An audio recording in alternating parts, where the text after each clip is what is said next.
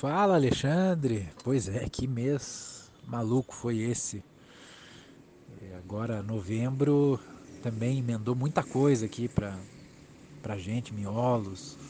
Estamos com uma campanha no Catarse para reeditar um livro.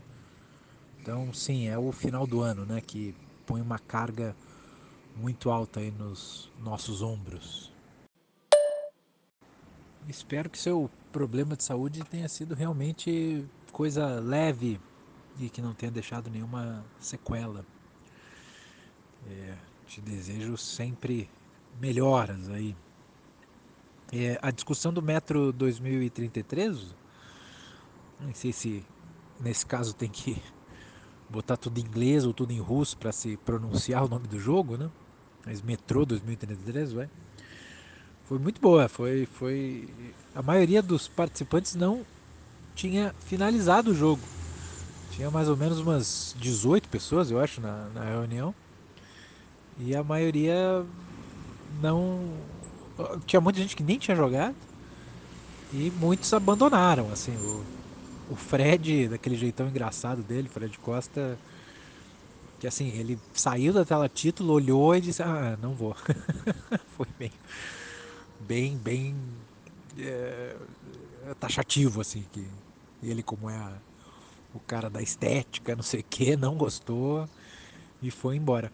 Mas foi muito bom, porque tinha lá o, o, o, o Daniel e o, e o Alan, que, que né, gostam muito né, do jogo e acabaram esclarecendo muitas coisas, relacionando com questões do livro, com questões das sequências. É, mas mesmo assim não foi um. Eu acho que não é um, um grande jogo assim para talvez não, não, não seja um jogo bom de, de gerar discussões, porque ele é um pouco inacessível nesse sentido. Ele, ele tem uma certa dificuldade, eu não achei tão alta, mas né?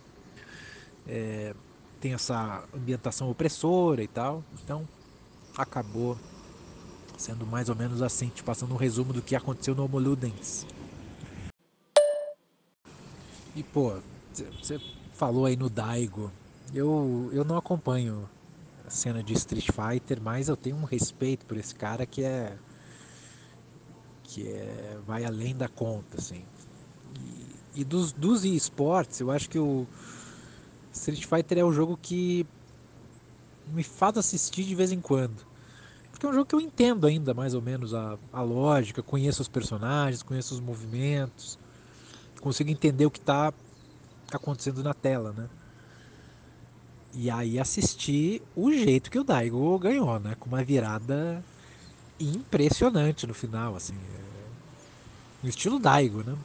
Uma vez eu vi uma entrevista dele dizendo que ele é como se ele tivesse duas personalidades, assim. E, e, e essa personalidade que faz ele virar os jogos meio que lamenta o comportamento da outra personalidade dele que levou ele a a, a, que levou essa segunda personalidade a, a ter que tomar o controle, digamos assim. Eu achei muito interessante o jeito que ele, que ele descreveu o comportamento dele nas partidas e tal. E, e nossa, eu, eu, eu tenho uma admiração. Tenho muita vontade de ler um livro que ele escreveu é, chamado The Will to Keep Winning A Vontade de Continuar Ganhando. Que talvez explique ele com já idade avançada, é, ainda assim se destacando no, no cenário. Né? É, acho que é legal de ver, de, de, de, entender essa casa de máquinas que é a cabeça do Daigo. Pô, falando em CS, quis o destino que eu entrevistasse o, o Cacerato, o cara da Fúria, né? destaque atual da Fúria, eu acho. O arte também é um pouco, pelo que eu andei pesquisando na hora, não sabia muito do assunto, mas tive aí alguns dias de intensa pesquisa de CS, vi partidas e tudo. E olha, o jeito que a Fúria jogou contra a Gambit, principalmente no primeiro mapa, é daquelas partidas de, de assistir e, e guardar, viu? Porque foi muito legal. assim, cheio de viradas, é, jogadas, é, momentos de tensão muito forte. Olha, eu, eu acho o CS meio ruim de, de assistir para quem não é. para quem não conhece nada de CS, eu acho que fica um pouco incompreensível. Não é como Street Fighter. Eu sinto que Street Fighter é um pouco mais acessível para quem não. Para quem entende um pouco do gênero de luta, ok. CS não é só entender como é que funciona um FPS, tem que entender a coisa da bomba, do mapa, da, da tática. A transmissão mostra ali um mapinha, mostra o posicionamento dos outros jogadores e tal. Né? Mas foi muito impressionante. Foi, foi legal demais. E claro, uma pena eles não terem é, levado, né? Caíram ali para Gambit, mas foi uma foi muito legal. E conhecer o conhecer, né? Entrevistar o Cacerato foi foi muito bacana. Foi uma experiência legal de de, de interagir com alguém que estava nesse olho do furacão, né? Do, do, do Counter Strike. Mas é um guri muito focado, né? Muito que gosta muito de do que faz. Uh, se analisa muito, é jovem, né? Mas ele pensa muito nas próprias jogadas, no próprio ele ele tá o tempo todo ele não revela muito, né, mas até por questões, sei lá, de tática, de NDA, mas pelo jeitão dele falar, dá para notar esse essa esse essa chama aí que, o, que, que os atletas, que os atletas em geral têm, né? E a curiosidade, né, que o jogo que ele usa para se desestressar e para mudar um pouquinho uh, do CS é o Apex, né, que é também FPS competitivo e tal. Uh, e eu acho, eu acho curioso que, acho que desde o início desse podcast, você é o cara que diz, é, não estou jogando muito Apex, ah, Apex está morrendo, ah, Apex... mas Apex continua, viu? O Alexandre não sei o que, que, tu tá vendo aí, mas eu acho que o joguinho continua. Talvez a cena brasileira realmente não esteja é, correspondendo, o, suporte da EA, da Respawn, não esteja muito satisfatório para nossa comunidade. Mas que o jogo continua aí, continua é, muito popular, eu vejo pela Twitch, pelo menos, em transmissões. Ele, ele parece estar tá muito legal, viu? parece estar tá muito bem. Mas a, a, você tem uma impressão de quem está aí dentro da comunidade, né? Olha, eu se, se, tu tá nesse, nessa relação de amor e ódio aí com Apex há tanto tempo, eu, eu recomendo largar, viu? Sei que é duro, sei que tem aquele, aquele conforto, né, de, de, de voltar pro jogo que tu já conhece, já sabe o tempo das coisas, sabe o que fazer, já é bom, né?